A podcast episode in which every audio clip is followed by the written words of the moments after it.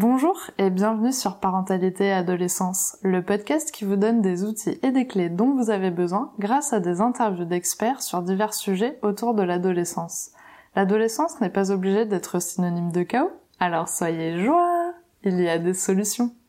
Dans les épisodes précédents, nous avons parlé du stress, de l'anxiété et des crises d'angoisse. Nous avons échangé sur l'hypnothérapie et aujourd'hui, je vais vous présenter une méthode, un métier que je ne connaissais pas et que je trouve très intéressant. Une interview de Louise Malartre, thérapeute en audio-psychophonologie. C'est parti pour l'interview. Bonjour Louise Bonjour Sarah Alors pour commencer, est-ce que tu pourrais te présenter s'il te plaît? Alors j'ai 28 ans.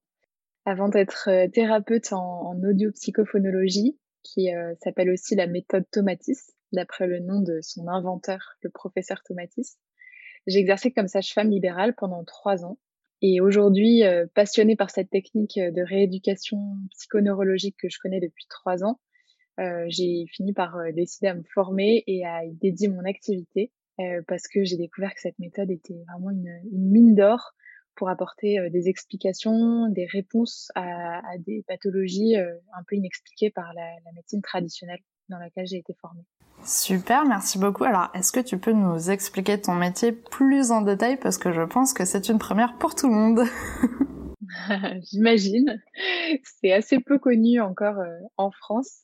C'est un de mes challenges de, le faire connaître.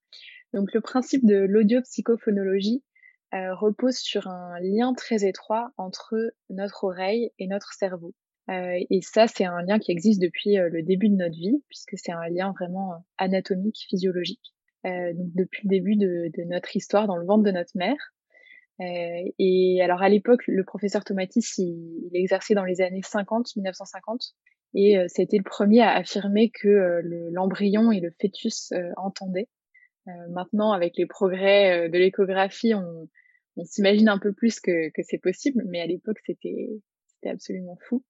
Et donc, en fait, la base de cette méthode, c'est que nos oreilles sont un canal privilégié pour comprendre le fonctionnement de notre cerveau dans ses différentes dimensions. Donc, euh, autant nos capacités de communication, d'expression orale, écrite, motrice, euh, que dans euh, nos prédominances plutôt rationnelles pour certains et d'autres plutôt créatifs, artistiques, mais aussi notre sensibilité émotionnelle, notre niveau de stress, d'angoisse, c'est le sujet du jour. Euh, et donc, nos oreilles peuvent nous mettre sur la voie euh, de nous indiquer certains conditionnements inconscients qui influencent notre comportement actuel et qui sont souvent dus à des expériences négatives, voire euh, traumatisantes, plus ou moins lointaines. Donc c'est un peu une sorte de fossile de qui marque les, les marques de notre développement psycho-émotionnel. Donc c'est assez dingue d'avoir accès à ça euh, simplement par le biais de l'oreille. Du coup, concrètement, comment ça marche Les deux forces de, de cette thérapie, c'est d'abord de diagnostiquer euh, ces déséquilibres de, de, fonctionnement. Et ce diagnostic, ça se passe par un test auditif, dont on pourra parler euh, peut-être plus en détail après. Et d'autre part, de, le but, c'est évidemment, une fois qu'on a montré euh, quels étaient les, les déséquilibres, qu'on a dit, là, il y a des angoisses, ou là, il y a, y a je sais pas, un, un déficit au niveau du langage, une dyslexie, et ben on va essayer de, on va pouvoir traiter ces déséquilibres, et c'est-à-dire enlever les blocages qui se sont mis en place.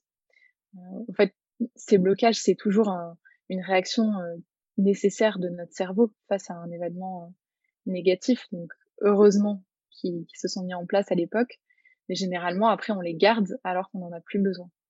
Et du coup, le but c'est un peu de faire une sorte de, reset au niveau euh, neurologique, au niveau du cerveau.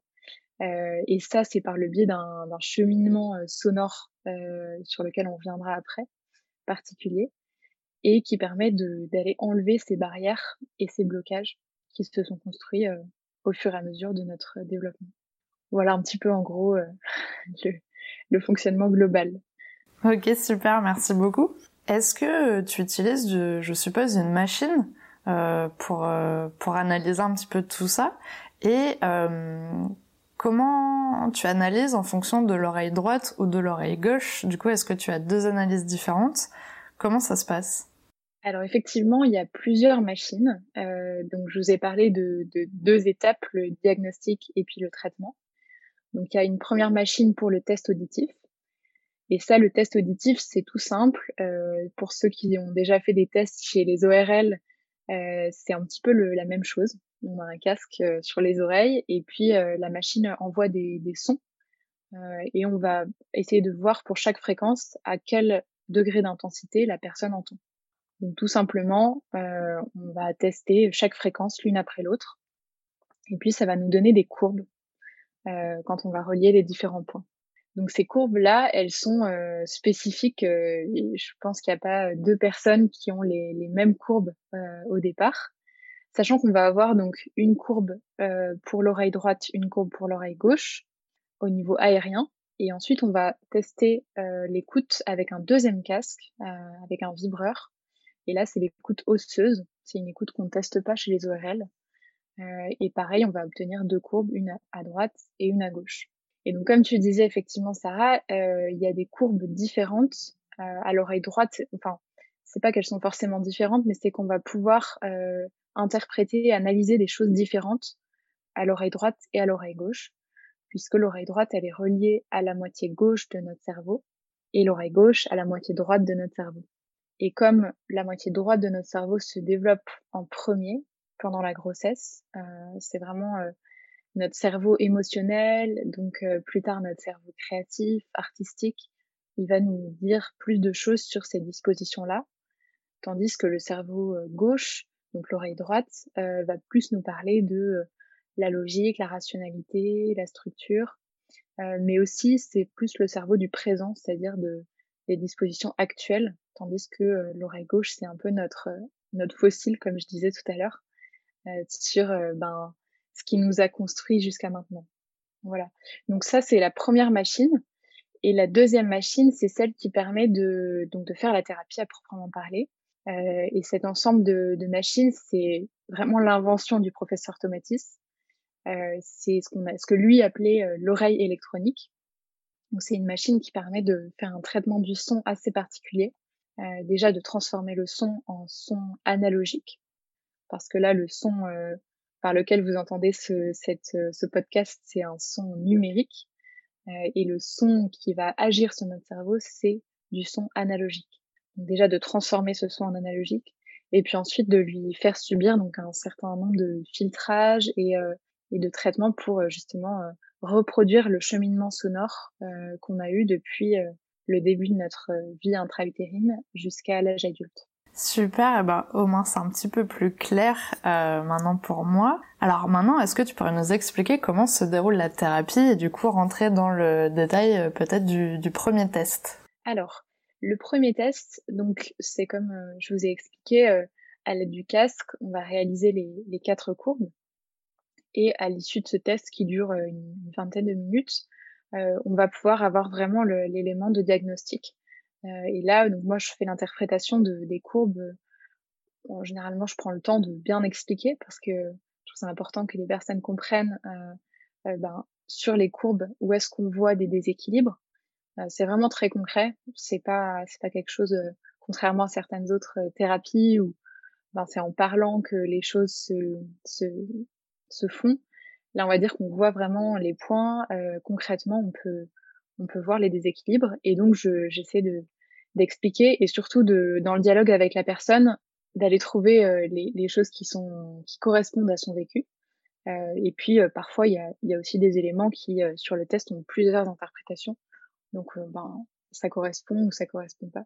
Donc ça, c'est le premier test. Une fois que la personne décide à l'issue de ce test de se lancer dans la thérapie, il y a donc ce qu'on appelle la phase passive. Ça, c'est la première phase. Pourquoi passive? Parce que c'est uniquement de l'écoute. Donc la personne est, les choses se font sans, sans aucune euh, action de la part de la personne.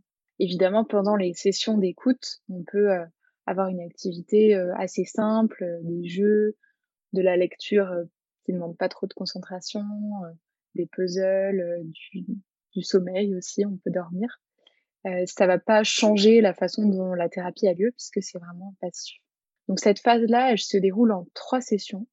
La première session euh, est ce qu'on appelle le retour sonique musical, c'est-à-dire qu'on va revenir dans l'état sonore intra-utérin progressivement.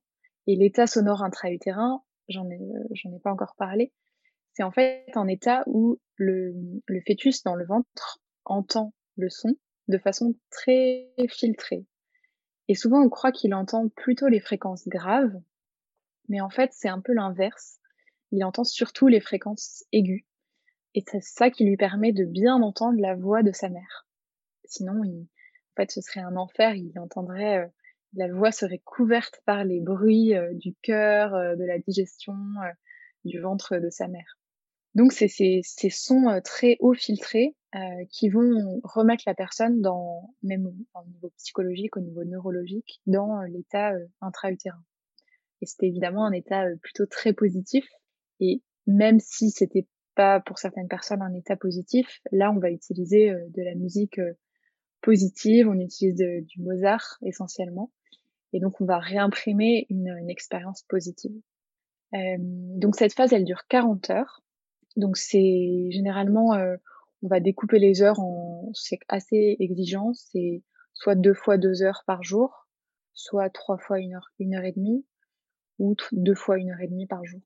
Et il faut que les séances soient euh, faites euh, régulièrement, par exemple plusieurs fois dans la même semaine? Oui. Alors c'est vraiment un, un, bloc. C'est-à-dire que dans l'idéal, on, on, essaie d'avoir des jours euh, continus. et c'est quelque chose, c'est un petit peu comme une, une dose d'attaque. Euh, si on dissémine trop les heures euh, dans le temps, on n'a plus l'effet de un peu de percer aussi dans, dans l'inconscient. Donc c'est important d'avoir euh, une certaine dose au départ.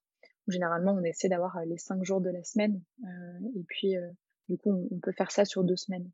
C'est la session qui est la plus exigeante en termes de nombre d'heures, puisque après la deuxième session, donc qui se fait six semaines après la première, puisqu'il y a à peu près trois semaines pendant lesquelles euh, les, les, choses continuent à évoluer. Euh, le, en fait, c'est comme si cette dose d'attaque, elle mettait vraiment trois semaines à, à, continuer à agir après. Donc, on laisse trois semaines en plus de pause, de vraie pause au cerveau. Au milieu, entre ces deux fois trois semaines, on va faire un deuxième test pour euh, voir comment les courbes évoluent. Euh, puisque je vous ai dit, l'oreille est un, marqueur de ce qui se passe au niveau du cerveau. Donc, par ce nouveau test auditif et ces courbes, on va voir comment les choses évoluent euh, au niveau du cerveau. Et puis, évidemment, on va discuter aussi avec la personne pour savoir comment, comment ça s'est passé, comment, qu'est-ce qu'elle ressent comme changement. Et du coup, pour, au moment de ce deuxième test, quoi qu'il arrive, c'est évident que les courbes auront changé. Ça t'est jamais arrivé que les courbes soient exactement les mêmes que la première fois Non, ça, pour l'instant, ça m'est jamais arrivé c'est encore mon, mon début d'activité. Mais euh, d'après l'expérience euh, des autres, de ceux qui nous ont formés, euh, c'est quelque chose qui, qui, bouge forcément, surtout après les, les 40 premières heures. On va dire que sur la fin, euh, ça peut avoir plus tendance à stagner, mais euh, au début, c'est évident que ça va, que ça va évoluer. Et du coup, la, la première session, est-ce que la personne peut s'arrêter? Ou bien il faut quand même continuer pour faire les deux autres sessions pour vraiment finaliser euh, toute la thérapie? Alors c'est vraiment conçu comme un cheminement complet, les trois sessions, sachant que euh, la deuxième, les, celles qui sont vraiment qui vont ensemble, c'est les deux premières, puisque la deuxième session, ça va être ce qu'on appelle l'accouchement sonique musical. Donc ce serait un petit peu incohérent de s'arrêter euh, avant de naître entre guillemets. Euh, voilà. Donc ces deux sessions-là, elles sont vraiment importantes. Moi, généralement, je présente les trois euh, quand la personne euh, réfléchit et, et veut peut-être s'engager euh, dans le processus, parce que euh, les résultats, ils sont vraiment visibles aussi au fur et à mesure des trois sessions. Donc c'est comme ça qu'on a des vrais résultats. D'accord. Et alors, qu'est-ce qui se passe au moment de cet accouchement sonique Alors, le donc l'accouchement sonique, c'est donc on repart de musique très filtrée et on va défiltrer progressivement euh, au fur et à mesure des 20 heures. Donc ça dure 20 heures. Et puis à un moment donné, on va même défiltrer rapidement. Euh, on va passer de filtrage très haut à, à aucun filtrage. Euh, un petit peu de la même façon que euh, la, le moment de la naissance, qui est un moment euh, plus rapide après tout le travail. J'en sais quelque chose comme comme sage-femme. Voilà, donc ça c'est l'accouchement sonique. Et ensuite, il y a à nouveau une interruption de six semaines, euh, avec à nouveau un test intermédiaire au bout de trois semaines. Et la troisième session, ça va être une session qui va être vraiment euh, plus, beaucoup plus personnalisée sur les courbes de la personne, donc les courbes qu'on aura refaites au test intermédiaire, et qui va permettre du coup de ben, d'aller travailler ce qui reste à travailler à l'issue de ces deux premières sessions. Euh, donc là, généralement, on travaille euh, par zone du test. Il y, a, il y a trois zones, zone 1, zone 2, zone 3. Donc, euh, on va faire un programme très spécifique. et cette troisième session, elle correspond un petit peu à, à l'entrée dans l'âge adulte, dans le sens à l'acquisition de la parole, la maturité, on va dire, par rapport à ben, tout ce qui est capacité, mais aussi tout ce qui est plus émotionnel. Donc ça, c'est la phase passive. Et la phase active, euh, elle, euh, elle s'apparente plus aux exercices d'orthophonie, pour euh, ceux qui connaissent peut-être. Et du coup, elle n'est pas systématique. Elle est plus indiquée quand on vient pour des troubles d'apprentissage, de la dyslexie, dyscalculie, euh, mais aussi pour toutes les personnes qui vont utiliser la méthode pour le chant, la musique, le, les arts dramatiques aussi, la prise de parole en public. Quand il y a quelque chose qui touche à la parole, en gros, on va, cette, cette phase peut être vraiment intéressante. Et donc, elle est assez différente. Elle, euh, elle se passe euh, à l'aide donc toujours du, du casque. Euh, et en fait, on va faire ces exercices de prononciation en, en, ayant le casque sur les oreilles et donc en entendant sa voix. Et on va commencer par des voyelles, puis par des syllabes courtes, puis des syllabes plus longues, puis des mots, puis des phrases. Et on va entendre sa voix avec un traitement particulier, euh, toujours pour ben, améliorer euh, l'écoute des fréquences plus aiguës ou des fréquences qu'on n'entendait pas bien, pas assez bien avant. Merci beaucoup, c'est clair pour moi du coup sur le, le déroulé de la thérapie. Alors, tu en as cité quelques-unes, mais pour quelles problématiques les personnes peuvent venir te voir et est-ce que tout le monde peut faire cette thérapie? Alors, les indications, en premier lieu, et c'est ce pourquoi la méthode est la plus connue, c'est les troubles de l'apprentissage.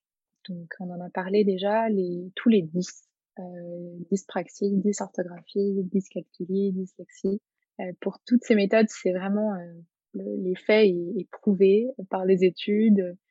Voilà, il y a des indications pour lesquelles, comme c'est une méthode récente, les, les, effets sont, on va dire, sont plus empiriques. Mais pour les troubles de l'apprentissage, c'est évident que c'est une méthode très intéressante.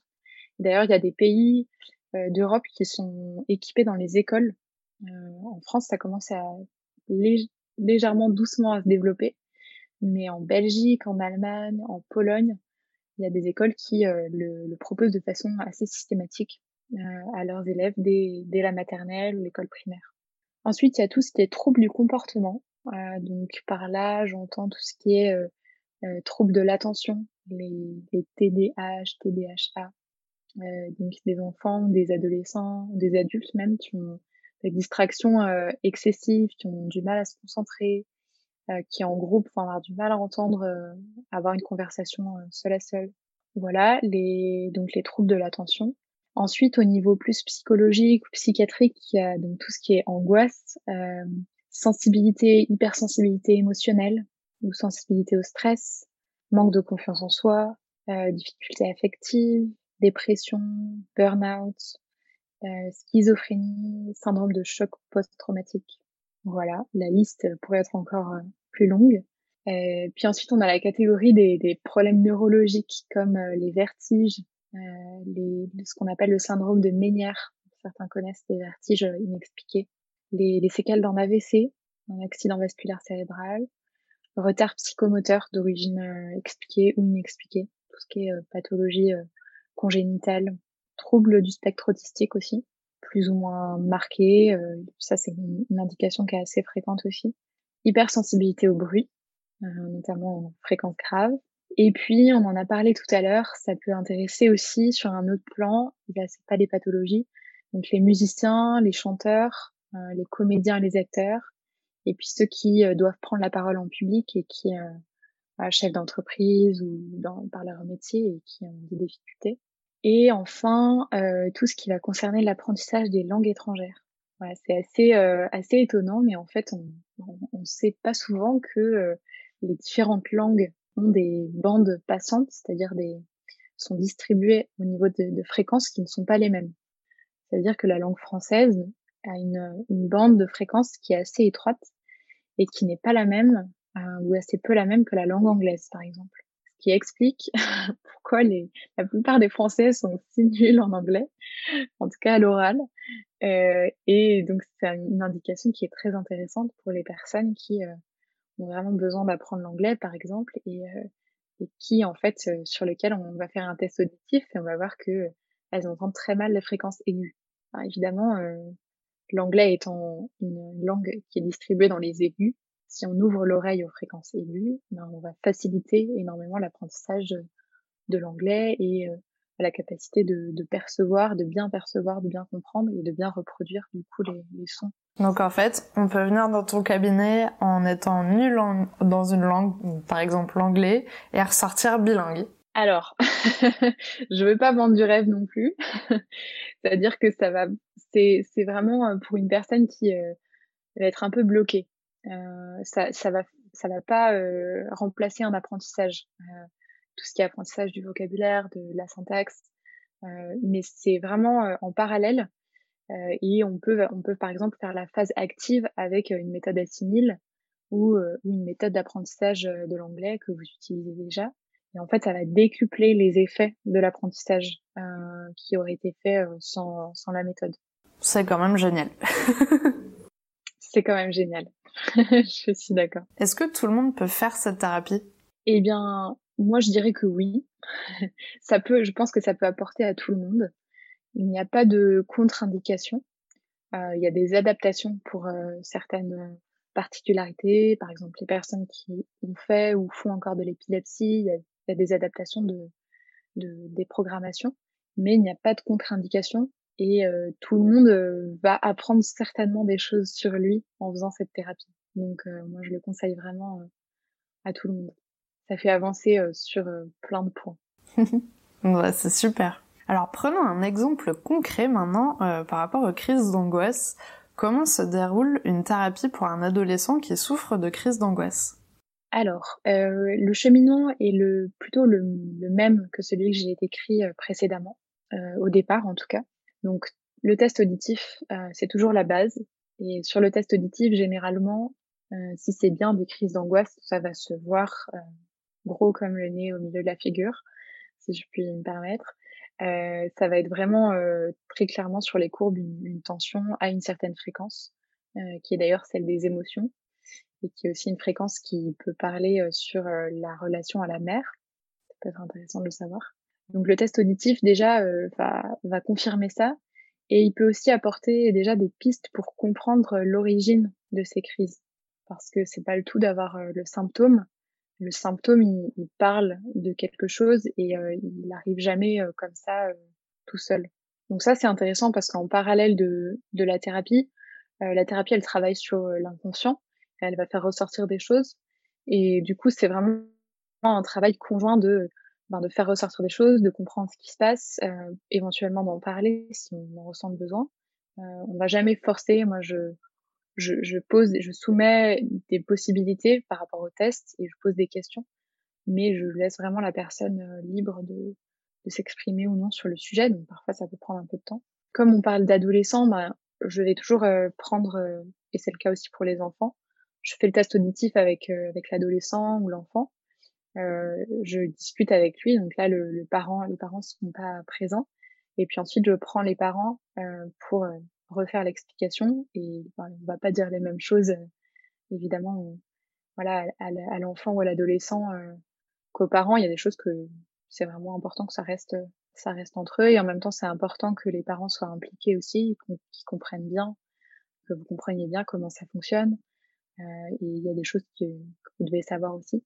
Ça peut être intéressant aussi d'avoir un test, euh, je le propose toujours aux, aux parents, euh, voilà, parce que il y a aussi des choses qui s'éclairent. Euh, évidemment, ben, c'est vous en tant que parent qui avez éduqué votre enfant, donc évidemment, on n'est jamais là pour euh, culpabiliser, mais euh, ça peut vraiment éclairer sur, sur certaines choses. Et puis, ça peut aussi vous permettre de mieux comprendre après ce qu'il va, ce qu'il ou elle va vivre.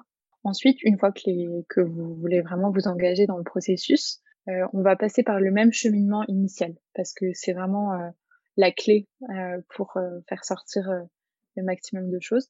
et il peut déjà y avoir un soulagement assez notable dès, dès la première session. Et puis évidemment, selon l'origine des, des, crises et leur force aussi, leur fréquence, enfin, le timing d'amélioration va être, va être différent. c'est sûr que si on est sur quelque chose de plutôt léger, ben, ça peut disparaître dès la première session. Et puis parfois, ça peut prendre plus de temps. Donc en tout cas, euh, ce qui est conseillé, c'est quand même de suivre, si on s'engage dans le processus, c'est de suivre uniquement cette thérapie pour le temps où on l'a fait parce que euh, ben, c'est une thérapie à part entière qui va vraiment euh, ben, avoir son propre cheminement. Et c'est mieux de pas avoir d'interférence avec d'autres euh, psychothérapies qui même si elles sont aussi très intéressantes et ça pourrait être bien de les reprendre après, ben, parfois ça peut ralentir, voire annuler ou aller contre certains effets de, de la thérapie. Donc c'est dommage. Et c'est dommage de ralentir et puis surtout c'est dommage de pas savoir en fait euh, qui a fait quoi, qui est dû, qu'est-ce qui est dû à quoi. Euh, donc euh, voilà, je conseille de, de s'engager uniquement là-dedans et et pour que les gens aient pas peur aussi. Moi, je suis là pour jouer aussi ce rôle de de psychologue, c'est-à-dire d'accompagnement et de soutien au fil des, sessions. Super, merci beaucoup. Alors, est-ce que on peut dire que à l'issue de cette thérapie, la personne qui souffre de crise d'angoisse n'en souffrira plus à terme ou bien ça va simplement apaiser des grosses crises et il y aura toujours cette anxiété Est-ce que tu peux vraiment avoir un résultat aussi efficace? Alors encore une fois, difficile de faire des généralités. Si la cause est liée à un événement ou quelque chose qui est en lien avec la vie intra-utérine, la naissance, les premiers mois de la vie, c'est quasiment certain qu'on aura une, disparition de, des crises d'angoisse. Puisque vraiment, on va, va faire un reset à ce niveau-là, assez fort. Et donc, normalement, euh, l'évolution devrait être euh, vraiment euh, positive et, voilà, et guérir ce symptôme. Après, pour toutes les autres possibles causes possibles, là, on, je peux pas garantir que euh, les, la crise euh, va forcément ne jamais se représenter. En revanche, c'est sûr que ça va l'apaiser, que ça va vraiment l'améliorer. Et ce qu'on peut dire, c'est qu'après, on va pouvoir. Ce qui est intéressant, c'est de pouvoir repérer aussi quelles sont les fragilités, euh, parce que évidemment, on va chercher à, à enlever le maximum de fragilité, euh, mais il y a certaines qu'on pourra pas forcément euh, enlever complètement.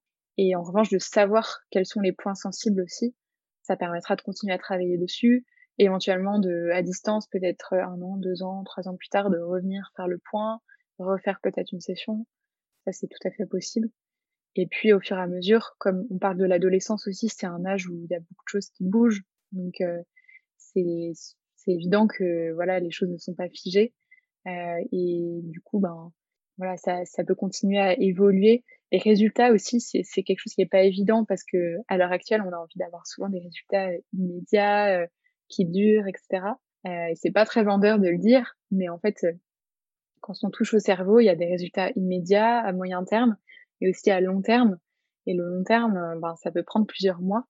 Et en fait, c'est pour ça que moi, je propose aussi aux gens de, de refaire des bilans une fois par an parce que ça permet aussi de dire bah voilà il y a, y a, ça qui s'est passé il y a eu un déclic mais parfois il peut y avoir des déclics huit mois plus tard un an plus tard euh, qu'on relie pas forcément à la thérapie parce que voilà c'était pas hier mais qui sont quand même assez fortement liés très bien euh, merci beaucoup pour toutes ces informations alors est-ce qu'on peut venir te voir sans avoir une problématique identifiée?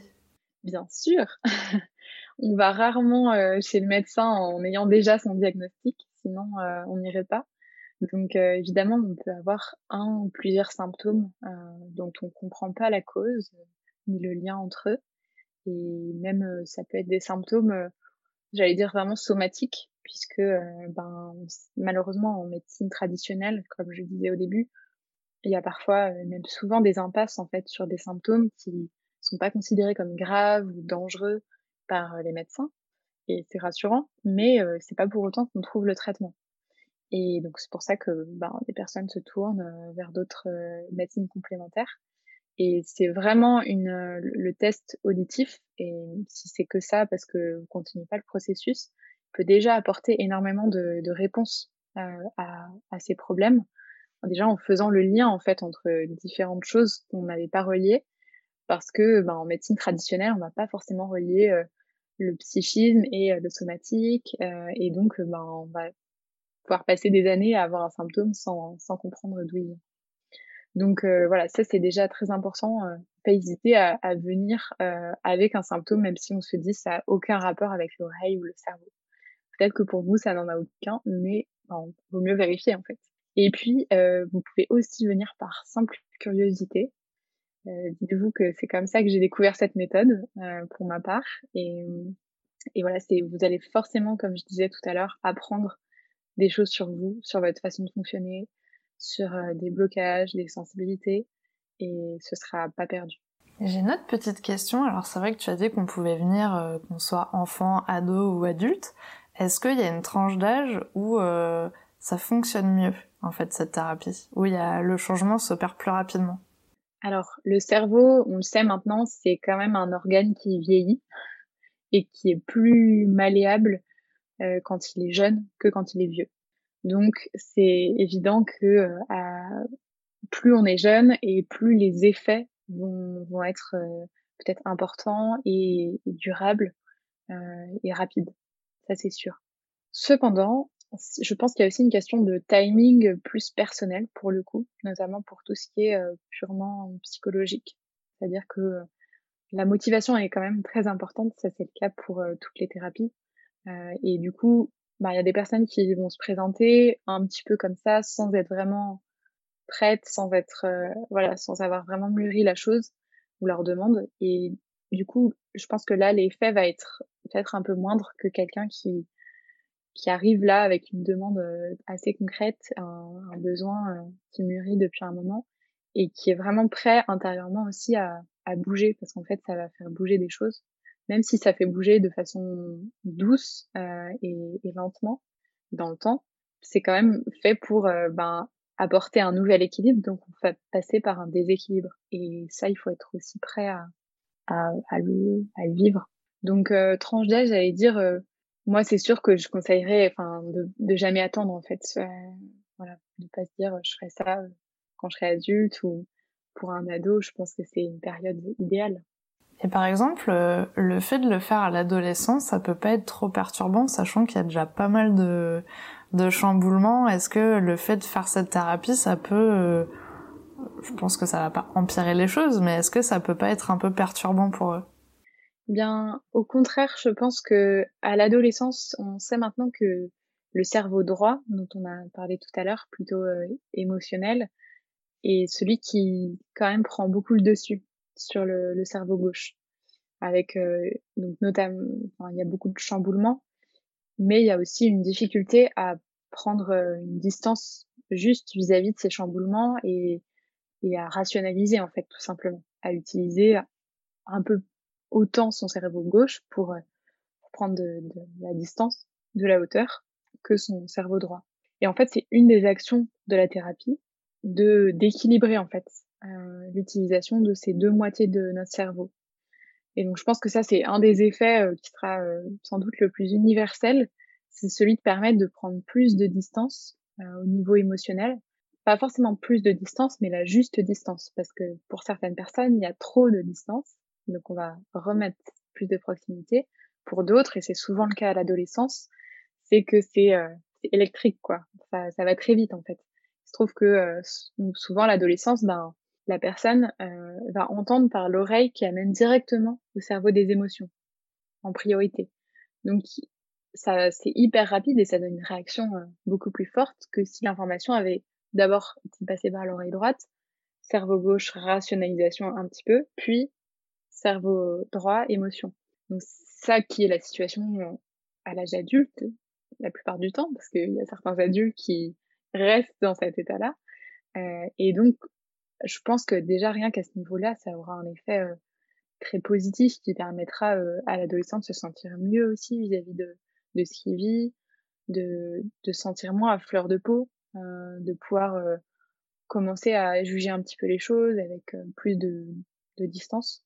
Donc au contraire, je pense que ça, en fait, ça va jamais, comment dire, ça se fait en douceur et ça respecte toujours l'état de la personne Donc ça ça pourra pas, je pense, aller au-delà de ce que la personne est capable de, de supporter. Euh, le but n'est pas du tout de de faire des, des, des super-héros ou de, de booster euh, le cerveau au maximum. On n'est pas là dans quelque chose qui serait euh, un curseur absolu pour tout le monde. On est plus là pour essayer de rééquilibrer chez une personne ce qui, au moment T où on le fait, est trop déséquilibré et du coup crée des manifestations qui sont négatives pour elle. Eh ben c'est parfait parce que sinon j'allais te poser une autre, une autre question donc euh, c'est génial, tu as répondu avant même que je la prononce donc c'est parfait. Merci beaucoup pour toutes ces informations. Et alors maintenant c'est la question pour les auditeurs. Alors as-tu un message à transmettre aux personnes qui nous écoutent aujourd'hui? Eh bien, euh, c'est quelque chose que j'ai déjà un petit peu dit, mais pour moi, c'est un, en tant que parent d'adolescent, c'est un beau cadeau à, faire à votre adolescent que de lui permettre d'apprendre à mieux se connaître et à le débarrasser aussi des déséquilibres qui, qui lui pèsent euh, au quotidien. Et je pense que c'est lui offrir un, un, beau début de vie d'adulte euh, plus serein et, et, aussi de lui permettre de déployer son potentiel parce que c'est un des, un des effets de cette thérapie. Et voilà, le message serait que que vous soyez curieux ou, ou sceptique encore, euh, n'hésitez pas à aller découvrir parce que vous serez pas déçus, je pense, et, euh, et, vous aurez forcément appris quelque chose. Et puis si vous vous retrouvez pas là-dedans, mais que en entendant les différentes indications, vous avez pensé à une ou plusieurs personnes de votre de votre entourage, eh bien n'hésitez pas à leur en parler, parce que parfois c'est pour certaines personnes c'est vraiment la clé euh, à des problématiques euh, pour lesquelles elles luttaient depuis longtemps. Ben, c'est un super message. Alors pour finir, comment pouvons-nous te contacter? Sachant que je mettrai bien sûr tous les liens en description, mais c'est toujours intéressant que tu puisses euh, nous en dire un peu plus maintenant. Alors, vous pouvez m'écrire un mail à l'adresse mail qui sera en dessous.